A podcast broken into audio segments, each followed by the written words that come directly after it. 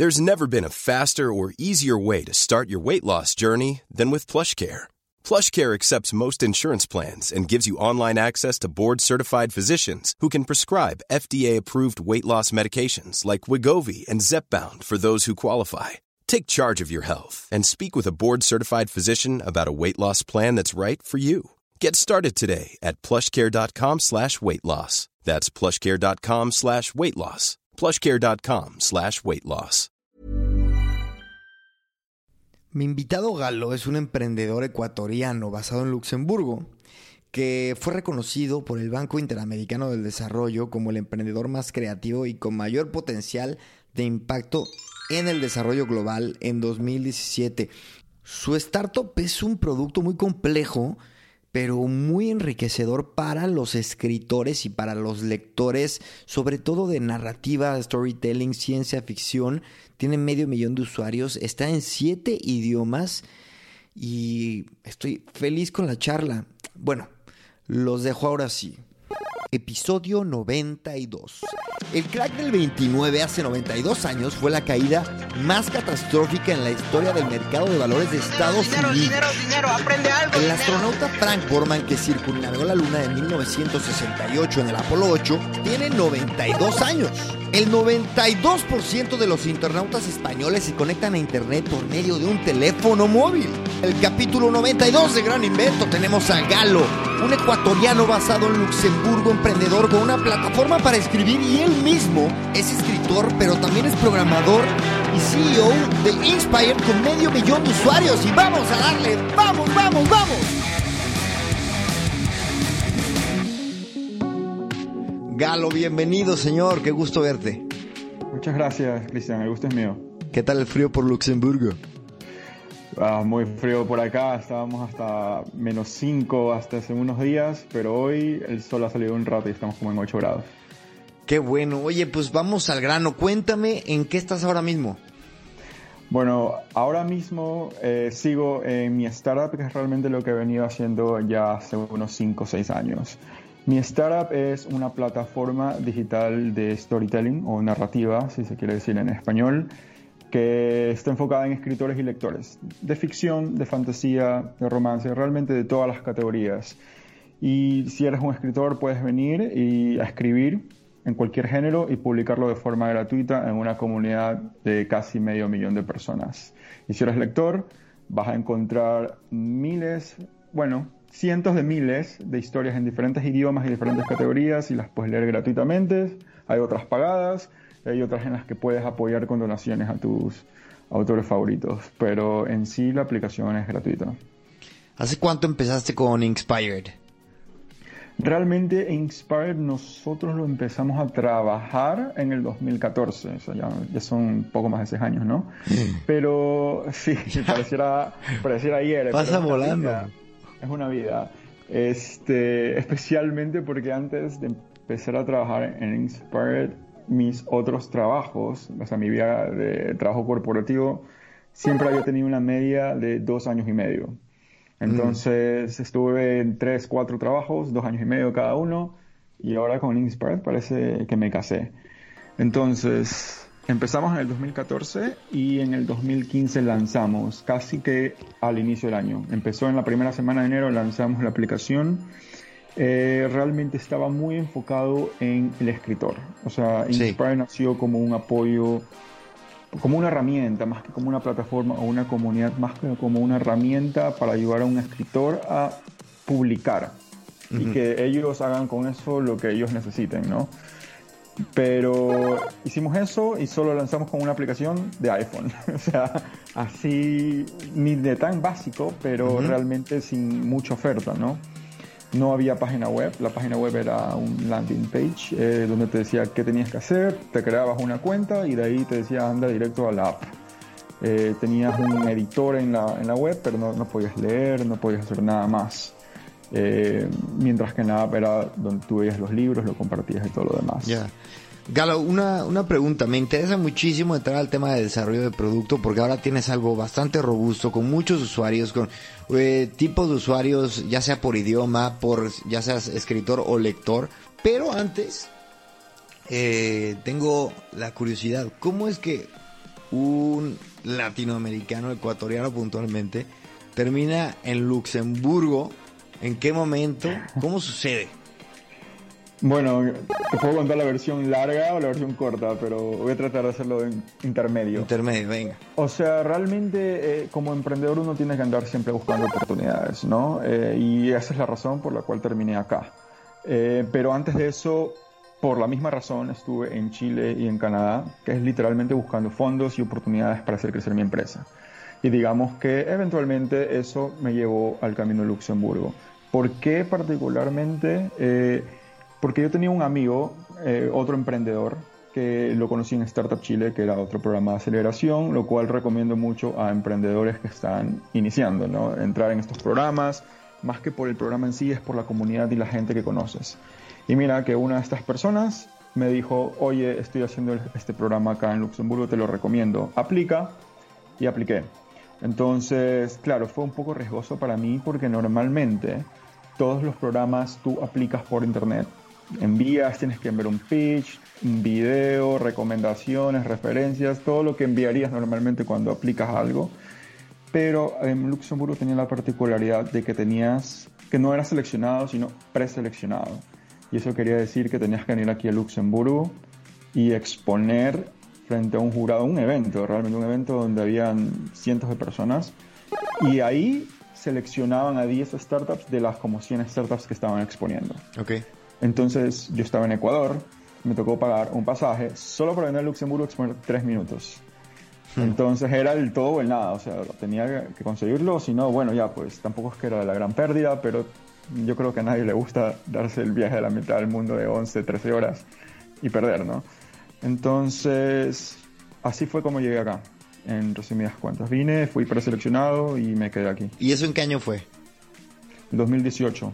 2018, o sea, hace poco relativamente, ya tenías un producto trabajado. Sí, eh, claro, claro, ya Inkspark ya tenía bastante atracción, ya teníamos, me parece que en ese entonces 150 mil usuarios o 120 mil, ya habíamos pasado la barrera de los 100 mil. Este, y antes de eso ya teníamos bastante validación, o sea, ya habíamos ganado otro concurso antes, ya habíamos estado en otra aceleradora antes, ya la plataforma estaba en ese momento, me acuerdo que estaba ya en cuatro idiomas o cinco, actualmente tenemos siete. Eh, entonces sí, ya habíamos pasado. Realmente este programa aquí en este país es era muy útil porque seleccionaban a startups en todos los niveles, o sea, en todas las etapas. Había, hubo una startup que fue seleccionado literalmente en nivel idea, mientras que había otra startup que estaba casi que cerca de levantar o aplicar a una serie A de financiamiento. Había unas startups con ventas, otras a crecimiento y bueno, yo estaba en la mitad realmente, ¿no? O sea... Bueno, pero a ver, 150 mil usuarios, arriba de, arriba de 100 mil ya es una locura, es muchísimo. Bueno, sí, un trabajo, pero realmente en, mi tipo de, en, estas plataformas sociales, ¿no? Que son B2C. Sí. Eh, se las valora mucho y tu oferta tiene mucho más sentido, es más robusta justamente. Cuidado, perdón Galo, cuidado con el micrófono cuando, cuando mueves la mano lo, lo golpeas y ahí el audio se sufre un poquito, ¿vale? ¿Me escuchas ahí? Sí, sí, sí, solo cuidado con eso. Gracias. Vale. Este, entonces, lo que te decía era que en estas plataformas B2C lo que tiene sentido es justamente la cantidad de usuarios que tienes al final, o sea, es totalmente en volumen. Em, entonces, por más que 100.000 usuarios, 200.000 usuarios o medio millón de usuarios suene una cantidad elevada, que sí, no lo es, o sea, o sea, lo es, no es que tampoco cualquier startup los puede conseguir tan fácilmente, a mí me tomó años, pero realmente empiezas a tener más profit, se puede decir, o más valor como comunidad cuando empiezas a llegar en la región de los, de los millones. Vale. Entonces, en ese camino vamos. Y una, una pregunta, o sea, ¿cuándo, en qué, en qué momento empieza a haber enfoque o interés por generar precisamente eso, profit? O sea, que ya dejas de, de medir tu, digamos que tu éxito o tu futuro, siguientes pasos en usuarios y empiezas a decir, venga, pues ahora hay que ganar dinero, de eso se trata esto. Claro. O sea, cuando empezamos activamente a, enfocarnos en, revenue, más que nada en ventas, me parece que fue desde el momento en que llegamos aquí a Luxemburgo, porque el programa en el que estuvimos, eh, nosotros lo canalizamos para mejorar en esa área.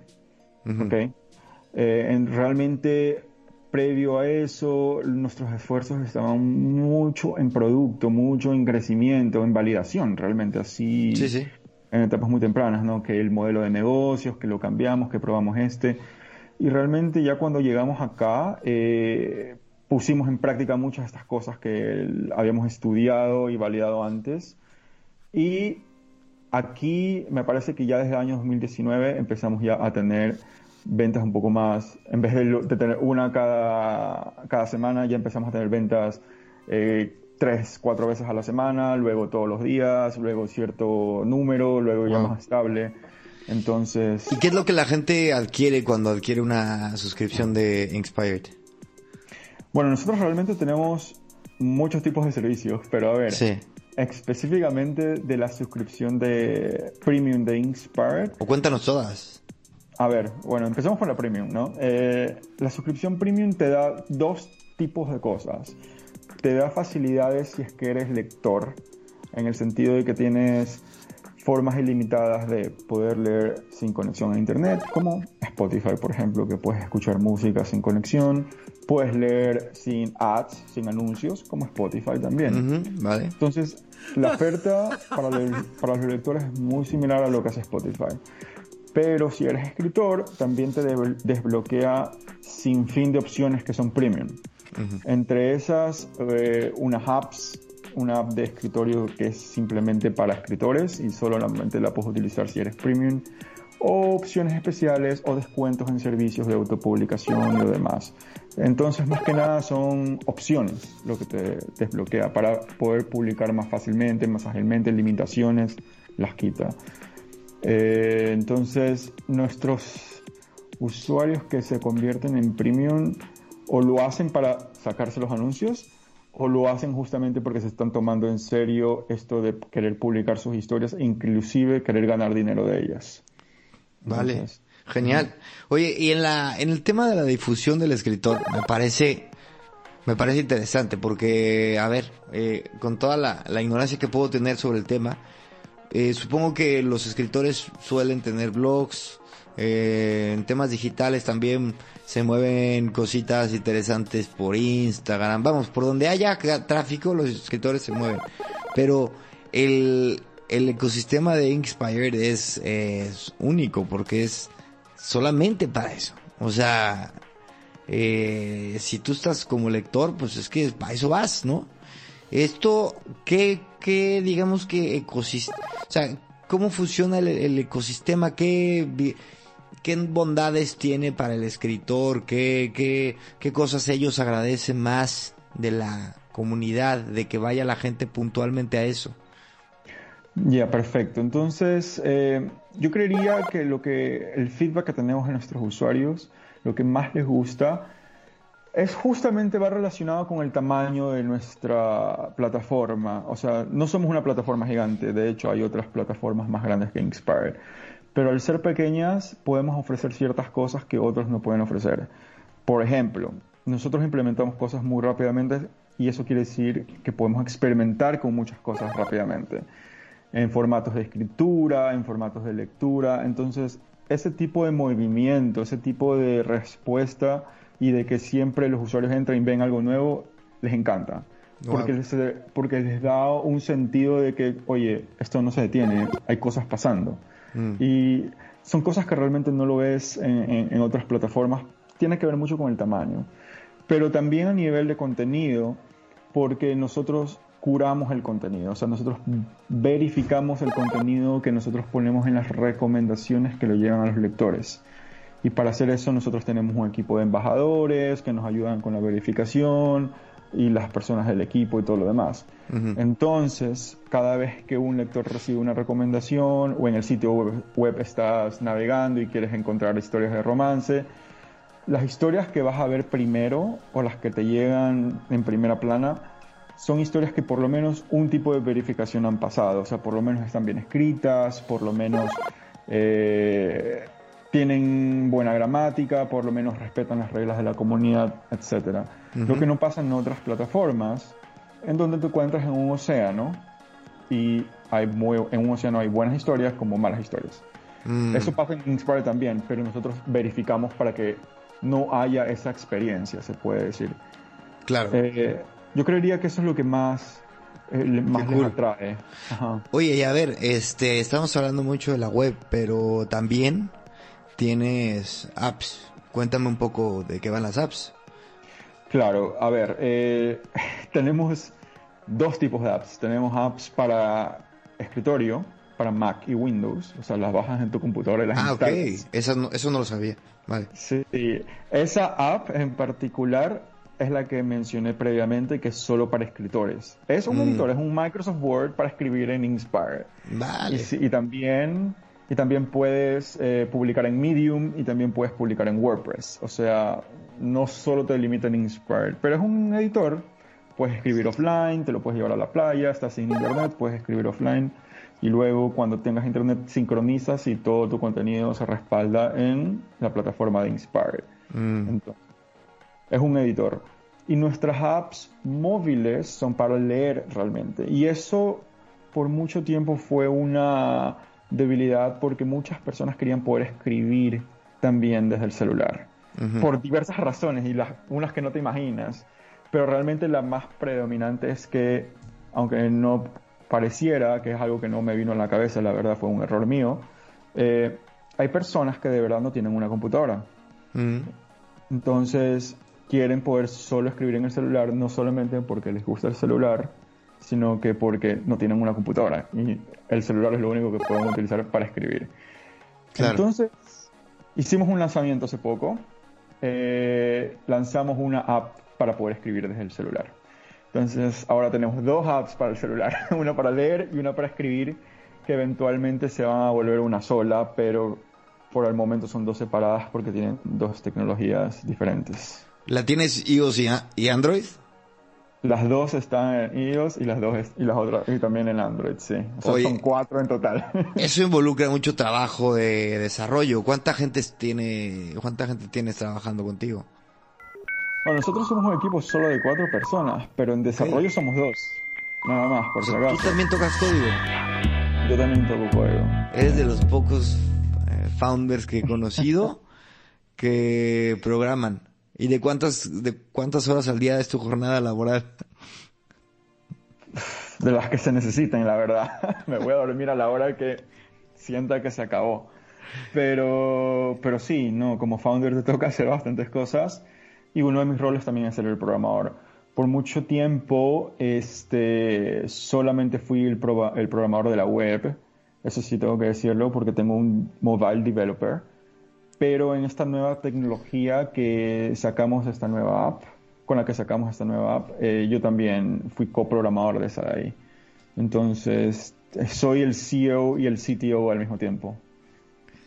Qué locura. Y este, qué locura y, y pero qué bueno también que, que te sigas metiendo a las tripas. Oye, ¿y en idiomas? Eh, ¿qué, qué, qué porcentajes de, audiencia tienes? Vamos, te estoy haciendo un escaneo total. O sea, si alguien está escuchando ya no va a tener ni una pregunta de, del producto. Bueno, eh, a ver, no te preocupes. Mira, primero la plataforma está disponible en siete idiomas, ¿ok? Eh, está en inglés, obviamente, está en español, está en portugués, Está en francés, alemán, ruso y turco. Turco es un nuevo idioma, lo sacamos ahora a inicios de enero. Este, y eso quiere decir que si te metes en la página web y pones cambiar idioma, toda la plataforma está en estos idiomas disponibles. Las apps móviles están disponibles solo en cinco, eh, pero realmente los idiomas en donde hay más contenido y básicamente donde tenemos más usuarios, nuestra comunidad es más grande, son en español y portugués. Eh, está en español obviamente todos los países latinos y España. España es el segundo país con, en, el idioma español con más usuarios en Inspired. El primero es México. El tercero es Estados Unidos. Y de ahí viene el resto. Viene Colombia, viene Argentina, viene Ecuador, está por la mitad. No, Perú está arriba, luego viene Ecuador, luego vienen otros. Eh, y en portugués, predominantemente Brasil. Casa. Portugal realmente casi nada. Tenemos suscriptores premium de Portugal, pero es Brasil. Brasil es, es un continente de por sí, son Sí. bastantes personas, ¿no? Eh, y luego ya viene el, eh, como comunidad, la comunidad de habla inglesa, luego en francés, alemán y luego ya las otras ruso y turco que están más pequeñas, ¿no? Ya. Que, ¿Y por qué turco, eh? Bueno, ¿por qué turco?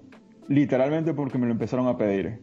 Eh, de, eh, de repente recuerdo que fue por septiembre, octubre, la demanda por alguna razón subió en Turquía. Y bueno, siempre nos llegan mensajes, ¿no? Eh, en el- desde el formulario de contacto hasta mails en los que te piden, oye, sería bueno que estuviera. Pero bueno, a ver, si dos personas te lo piden, no lo vas a hacer, ¿no? Pero ya esta vez, pero esta vez ya fueron demasiadas y fue demasiado un- un lapso corto. Entonces tuvimos mucha suerte también porque una de estas personas, una de estas personas yo le escribí, le escribí, oye, ¿y por qué hay tanta... Me puedes decir, o sea, lo queremos hacer, pero me puedes decir por qué hay de repente tantas personas de Turquía viniendo a la plataforma. Y me dijo, me dijo, no, que había salido publicado en tal sitio y que bastantes personas venían y me contó una historia ahí. Y bueno, y ella se ofreció a ser voluntaria en ayudarme a traducir la plataforma. Y bueno, entonces la, la- la hicimos una embajadora y esta persona fue la que nos ayudó traduciendo nuestra plataforma turco, básicamente. Qué, qué, qué, eh, pues, qué buena suerte, ¿no? Me, me imagino de ella que, que le entusiasmaba la, la herramienta y pudo ser parte de la, de la transformación, ¿no? Yo creería que eh, eso es algo bueno que nosotros tenemos en nuestra comunidad. Si bien no son millones de personas, son miles. Pero eh, yo creería que las personas que están aman mucho la marca, les gusta mucho, se sienten muy de pertenencia en la plataforma. Igual siempre tienes de todos, tienes usuarios que vienen, chequean y se van, pero los usuarios que se quedan son usuarios, como se dice en inglés, hardcore users. Son Sí, o, que- fidelizadísimos, ¿no? Eh, pues, pero a ver, tienes medio, medio millón de usuarios, es mucho, bueno, yo, yo igual y, y me, me impresiono muy fácil, puede ser. Eh, a ver, tocaste una palabra clave que de hecho quería llegar ahí, comunidad. Tú tienes una comunidad muy clara.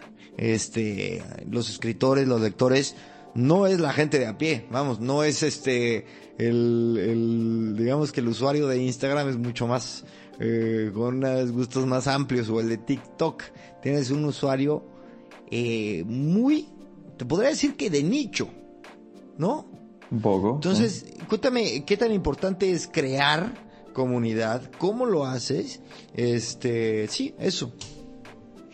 Bueno, te cuento, a ver, no ha sido un camino fácil empezando por ahí. Escritores y lectores. Nosotros primero que todo sí tengo que decir que sí somos nicho porque nos enfocamos en escritores de narrativa. O sea, estamos hablando de ficción, fantasía, romance, o sea, algo tipo novelas, cuentos. O sea, no, no es que nos permitimos por si acaso, simplemente no nos enfocamos en escritores de artículos o de política o de columnas de deportes que son no ficción, ¿no? Para eso ya está Medium, por ejemplo, que lo utilizan más como blogs y columnas para otras cosas. Nosotros somos como más para historias. Y por ahí sí quería partir, porque es, es verdad que nuestro pitch dice que somos una plataforma para escritores y lectores, pero también dice que somos de storytelling, de narrativa. Y eso quiere decir que nosotros apoyamos realmente a los, a los creadores. Es- esa vendría a ser nuestra audiencia realmente. ¿Por qué? Porque storytelling puede venir en forma de letras, pero también puede venir en forma de cómics, también puede venir en forma de videos, también puede venir en forma de audios. Y Wow. es para allá donde queremos ir. Wow. Este, ahora, tú me preguntas de la dificultad de crecer una comunidad. Es dificilísimo. Y el cómo lo haces. Y la Claro. mantienes y la nutres. Ya, es súper difícil. Primero para entender, o sea, pr- primero para entender el trabajo y las cosas que tienes que hacer, hay que entender la naturaleza de una comunidad. Eh, una comunidad normalmente tiene dos lados, normalmente, ¿no? Que es el lado productor y el lado consumidor. Eh, en nuestro caso, escritores y lectores, es el huevo y la gallina. ¿Por qué? Porque si tienes muchos escritores sin lectores, los escritores no se van a quedar. Ujú. Pero si tienes muchos lectores y un escritor, los lectores vienen, leen la única historia del escritor y se van. ¿no? Entonces, es, es, es, digamos, un esquema un poco complicado y tiene que estar bien balanceado. Y ahí es la parte difícil, porque si te enfocas en solo traer los productores, en este caso los escritores, eventualmente no va a durar. ¿no? Entonces tienes que atraer un poco acá y subir acá y subir acá. Entonces es un trabajo del día a día. ¿Cómo lo haces? Tienes que tener estrategias para los dos lados, porque no puedes eh, em, eh, em, dejarte de enfocar. ¿no? Ahora, ¿cómo empiezas? Te tienes, que, tienes que empezar por los productores. Pero mm. tienes que empezar con los productores con la premisa de que, o sea, fidelizarlos, ¿no? Porque ellos van a ser los usuarios beta, los usuarios alfa, los usuarios del inicio, y decirles, ¿sabes qué? Paciencia, premiarlos y retenerlos. Son... Haces dinámicas, concursos, ¿no? De todo, ¿no? Ahora, asumamos que tienes de nada, yo qué sé, 10.000 usuarios en cada lado. Ok. Mm. Y aquí viene la parte de las comunidades. Digamos que alguien te da un ticket y vienen 10.000 escritores y 10.000 lectores y los tienes ahí en la plataforma, entran, se registran y están felices. Pero una comunidad es algo que se tiene que primero cuidar, nutrir, ¿no verdad? Y dinamizar. Cuidar, te lo digo porque nosotros implementamos reglas comunitarias por una razón. Porque siempre cuando hablamos de volumen vas a ver gente que hace las cosas que tú no quisieras que hagan. Por ejemplo, en este caso, en escritores empiezan a escribir sobre temas que no quieres que escriban, como por ejemplo incesto, violaciones, cosas que no, drogas con niños de 10 años, cosas, temas que no, no es el punto de la plataforma. Sí, no, no, no. ya, entonces... También tienes usuarios, en cambio, que empiezan a hacer spam, otros usuarios que empiezan a publicar publicidad, otros, otros usuarios que empiezan a ponerle una estrella, todo. Ya, tienes de todo.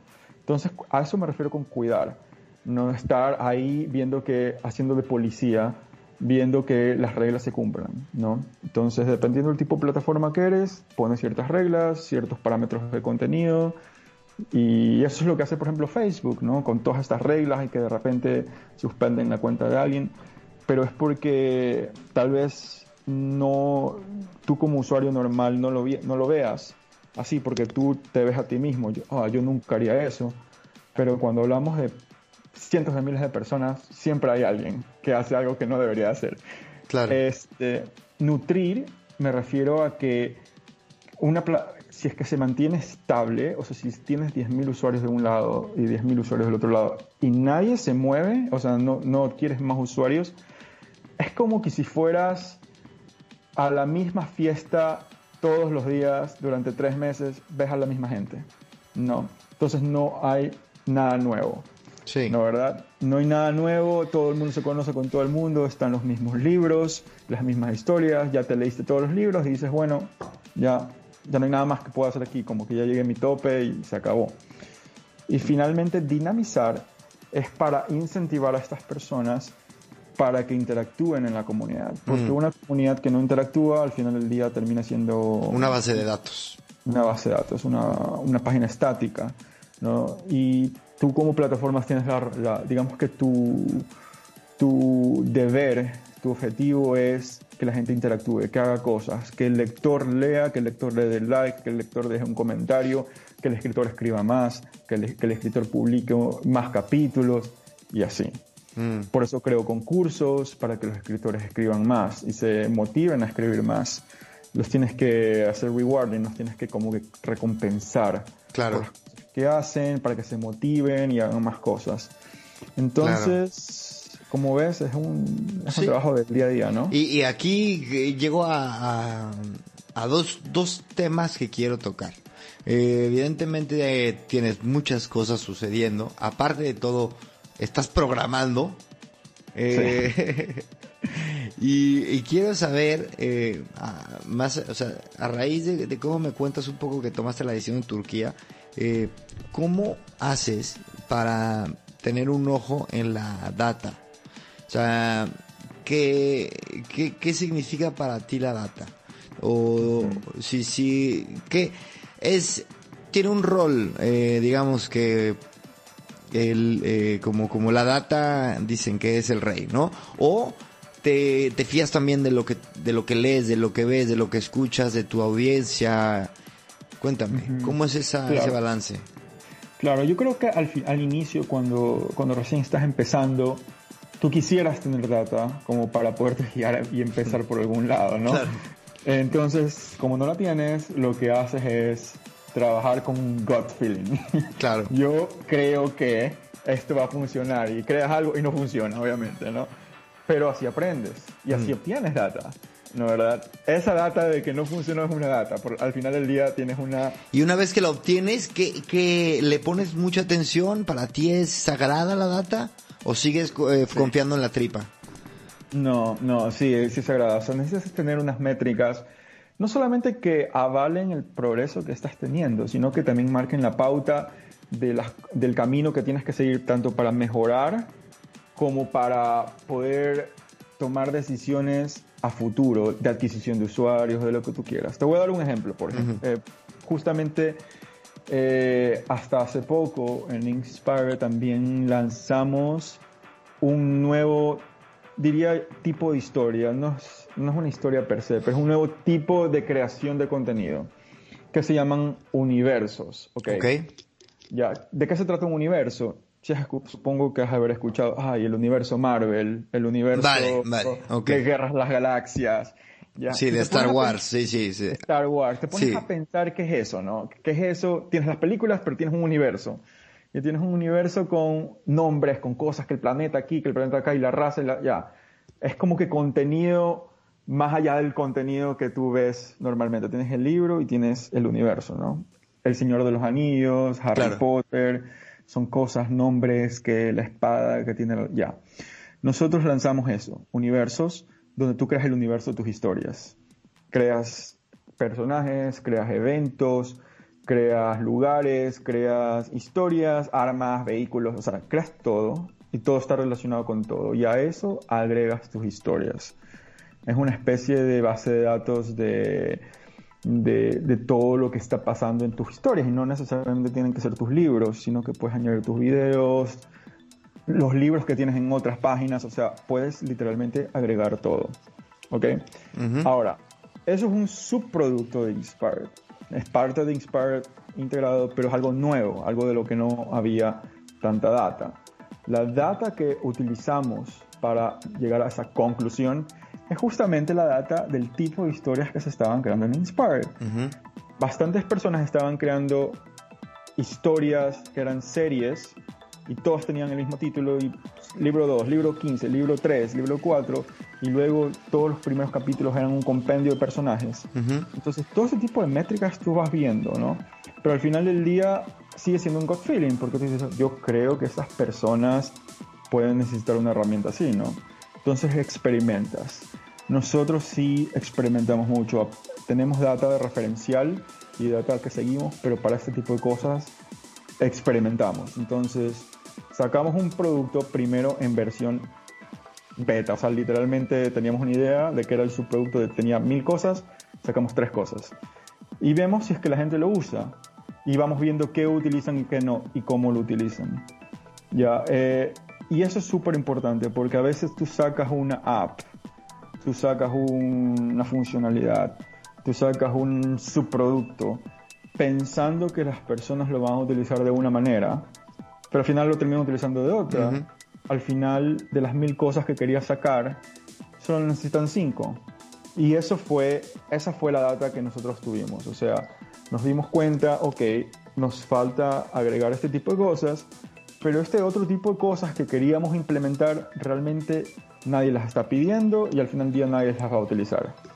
Vale, y cuando y cuando sacas hipótesis de a raíz de la data, ¿te pones un, un, un KPI, un objetivo, o simplemente es como si echaras eh, un, un nuevo elemento a ver qué sucede? ¿A qué te refieres?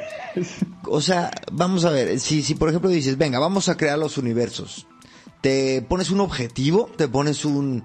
Eh, queremos entonces que los eh, que los usuarios lleguen aquí y este y le das un poco qué tanto le das forma a lo que esperas a raíz de esa nueva de ese nuevo subproducto claro obvio cada vez, cada vez que sacamos algo nuevo, eso tiene un objetivo. O sea, nuestro objetivo con los universos era con crear contenido más enriquecido.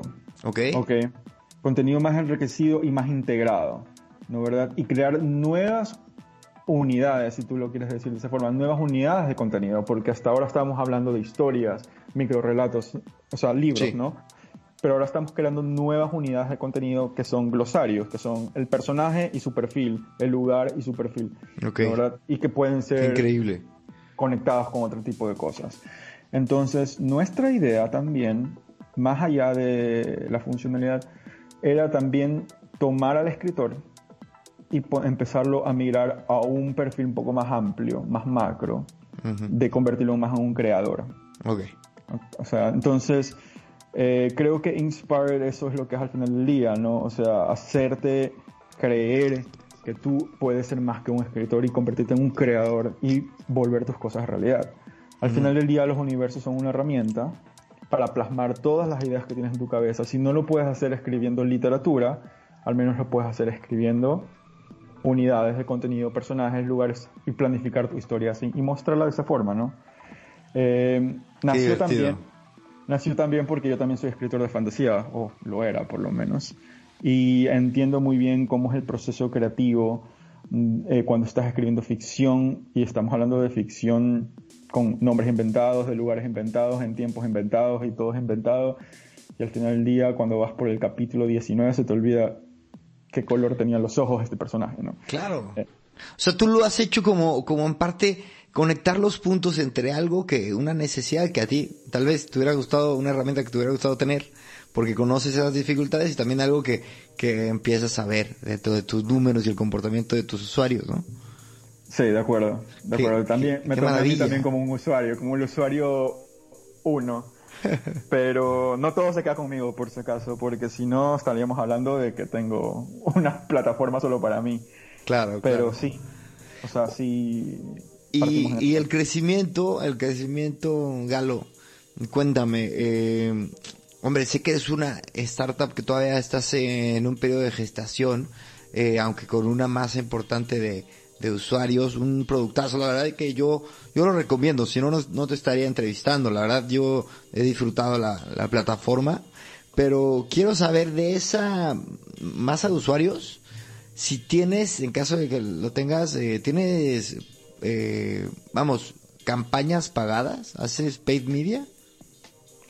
Eh, realmente en el 2020 no hicimos ninguna porque nos, eh, tuvimos otro tipo de estrategia, pero el 2021 ya hemos arrancado.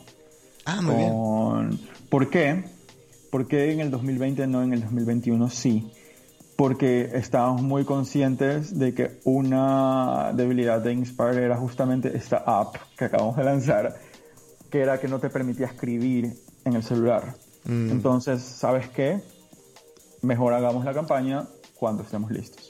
Y ahora estamos listos, entonces. Enfoque producto y luego, y luego otra vez a testear. Oye, fíjate, ahora sí, hablando del equipo. Eh, son pocos, pero quiero saber si tienes una, una metodología. Eh, ya ves que está muy de moda eh, el tema de la metodología ágil, los sprints, o simplemente están ustedes ahí pegaditos uno eh, hombro con hombro y se ponen a darle. abrazados. Eso es. Ya, no, mira, a ver, te cuento. Nosotros creo que no, ninguno comparte espacio físico. Ok. Porque ni siquiera las mismas fronteras. O sea, mm. realmente todos estamos en diferentes países, ¿no? Eh, mi mobile developer, eh, mi desarrollador móvil, él por ejemplo está en Inglaterra, en mm. Londres. ¿ya? La otra persona está en Ecuador, otra persona está en Estados Unidos. Y toda la, me parece que todo el tiempo hemos pasado así, o sea, hemos trabajado con personas en España, con, personas en Alemania, con personas en Australia. De hecho, mi mobile developer anterior siempre ha tenido eh, nuestro colega que está en Londres, pero también tuvimos uno que estaba en Australia. Entonces estamos hablando también de zonas horarias muy diferentes. Yo personalmente también estuve en Australia. Okay. Entonces a mí también me tocaba lidiar con 15 horas de diferencia. Eh, pero sabes que uno siempre tiene que ver las ventajas de cada cosa, ¿no? O sea, con 15 horas de diferencia quiere decir que el, desarrollo nunca se detiene si lo puedes organizar bien. Entonces, ¿qué metodología utilizamos? realmente cada persona tiene un cierto grado de independencia de poder tomar las decisiones en, el trabajo que está haciendo. O sea, realmente cada uno es dueño de su parte del producto, ¿no? Mm. Y cada uno está en ese rol porque es la mejor persona para estar en ese rol, si no, mm. no estaríamos ahí, ¿no? Eh, cada uno sabemos qué queremos hacer y, pensamos, y pensamos conjuntamente y tomamos decisiones conjuntamente y vemos la data conjuntamente. Ya. Eh, y trabajamos así. Maravilloso. En desarrollo con Scrum. Con Scrum, muy bien. Oye, mira, en todo el proceso del producto, yo sé que tienes muchas eh, partes que has creado. Acabas de sacar esta aplicación que es, em, es aparentemente será un pilar, ¿no? En el desarrollo del, de la aplicación, del producto, perdón. Pero, ¿cuál es en todos estos años, todos estos años, el, algún momento que te haya generado eh, particular satisfacción o orgullo? Uf, han habido varios, ¿sabes? Em, de diferentes índoles. Déjame pensar uno en particular. O puedes decir varios, pues, tranquilo. a ver, uno que, uno que fue memorable fue cuando justamente la base de datos, eh, la base de datos, la comunidad en portugués, en, bueno, en Brasil, eh, creció y surgió. esa, esa, ese momento fue súper intenso y, ¿Cuándo fue? me gustó. Eh, me parece que fue a inicios del 2018 o 2017. Me parece que fue en el, 2000, en el 2018, va, a inicios, pero en, el, en enero, así, en febrero. Eh, me acuerdo que hasta ese momento Inspire solo tenía, eh, tenía, ya tenía portugués como idioma, pero no hacíamos nada en portugués. O sea, simplemente estaba todo traducido en portugués. Okay. Y estaba traducido en portugués por literalmente suerte. o sea, tenía, alguien estaba trabajando con nosotros, un brasileño, y dijo, oye, bueno, si quieres, como parte de mis tareas, traduzco el sitio portugués. Está bien. Y eso, y eso fue un catalizador para eh, que pase lo que pasó en, enero del 2018. Me parece que fue de un día para otro, empezaron a llegar de a miles, de a miles eh, por día de usuarios de Brasil. Es más, por un momento me acuerdo que teníamos dos, tres usuarios por segundo. O sea, era una, locura. Ya, ¡Wow! Ya, o sea, ya el servidor colapsaba. Y fue súper intenso porque el servidor colapsaba. o sea, no lo esperábamos. Eh, estar teniendo un crecimiento normal y de repente un pico enorme. ¿Qué es que había pasado?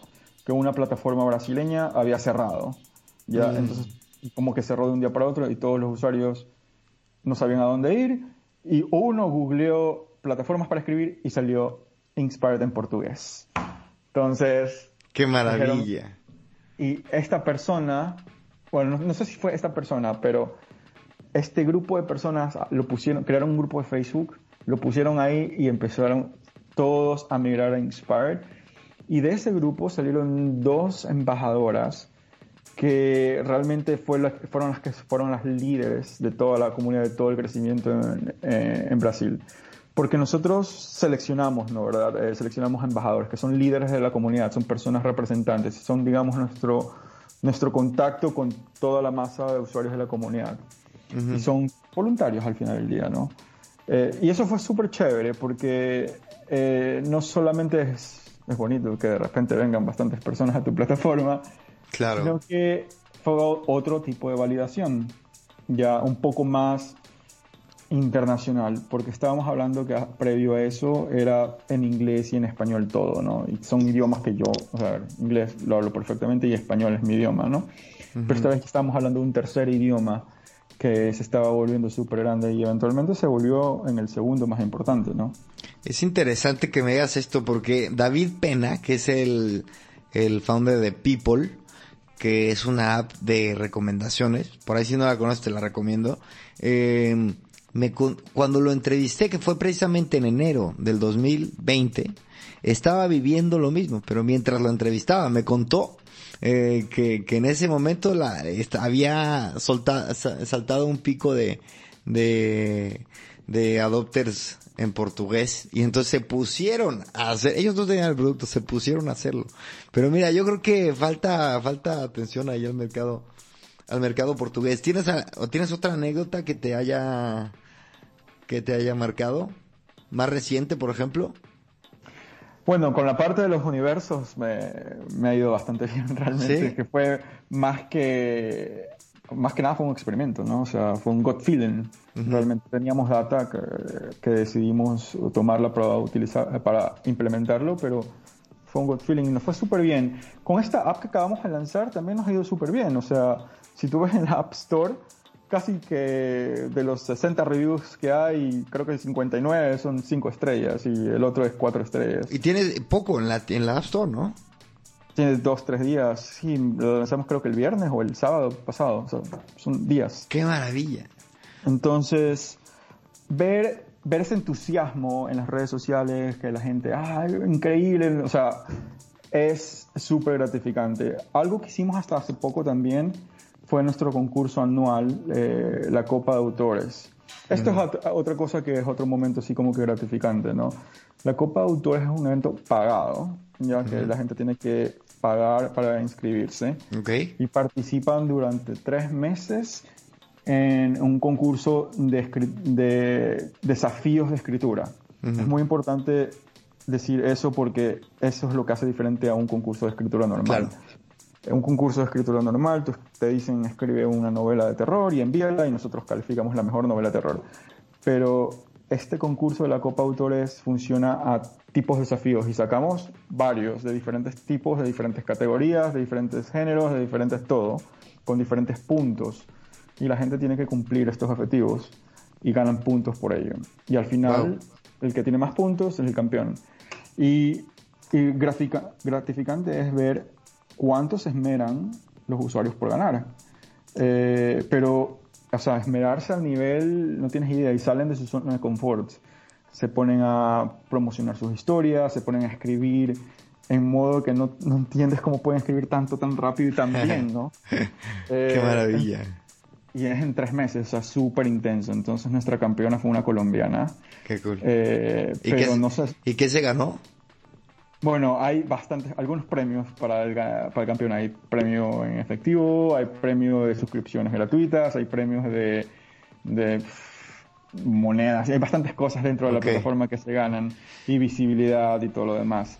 Eh, pero apretadísimo hasta el final, o sea, con 200 y pico de puntos. Eh, no se supo quién iba a caer campeón hasta el último día que me tocó anunciarlo en un live. O sea, hicimos un live en las redes sociales y tuve que decir quién era el campeón. Qué joya. Eh, pero bien. Oye, Galo, y este, un poco para ir envolviendo este, este, esta charla. Llevas siete años con este proyecto. Eh, llevas, ya tienes una comunidad, ya has cruzado fronteras y sigues creciendo, el producto sigue que evolucionando y cuál es el siguiente milestone? ¿Cuál que estás persiguiendo un momento, una métrica tal vez, eh, algo en particular? Bueno, sí hay un hay un master plan que no podemos revelarlo todo, pero obviamente el camino el camino a seguir es adquirir por lo menos 10 millones de usuarios, ¿no? En el corto plazo y el corto plazo dilo tú en menos de dos años. Eh, realmente lo más difícil es crecer al principio. O sea, pasar de un usuario a 10 usuarios y luego a 100 es, un camino difícil porque ese es el momento de la validación. Pero nuestra, nuestro porcentaje de crecimiento ha ido realmente creciendo eh, y ahora tenemos como 32% de crecimiento mensual. Entonces sí es muy posible llegar a, esta región, que, a este objetivo que te estoy marcando. Eh, nuestro milestone eh, como a nivel de producto eh, es realmente convertirnos en una plataforma ya un poco más asentada para creadores que solo para escritores, ¿me cachas? O sea, a eso queremos llegar, o sea, a volvernos a creación y apoyar más a nuestros autores en las ventas, en los que ellos puedan vender sus historias que ya lo hacen en Inspired y tenemos autores que ganan miles de dólares mensuales. Eh, pero queremos entrar más con más fuerza en ese aspecto, ¿ok? Eh, para que las personas puedan independizarse e inclusive vivir de ellos. O sea, queremos que Inspired cambie la vida de estas personas creativas. ¿El YouTube de los, de los escritores? De los storytellers. De los storytellers. wow. Galo, muchísimas gracias. Este ha sido un gusto charlar contigo un ratito. Nos despedimos. ¿Qué opinas? Muchas gracias, Cristian, por darme este espacio. Ha sido muy divertido conversar contigo desde hace mucho tiempo que no hablábamos tan fluidamente. Eso es. Pues bueno, muchas gracias a todos. Por favor, sigan a Galo en Inspired. Cuéntanos eh, redes sociales, este eh, web, ¿dónde, dónde? Con mi nombre, Galo Vargas, en todas. Y en Twitter con G a V pequeña C net. Es un poco difícil, pero con mi nombre también me encuentran. Bueno, y de todos modos yo les dejo todos los links en la descripción y en la página web graninvento.com. Así que gracias a todos. Adiós.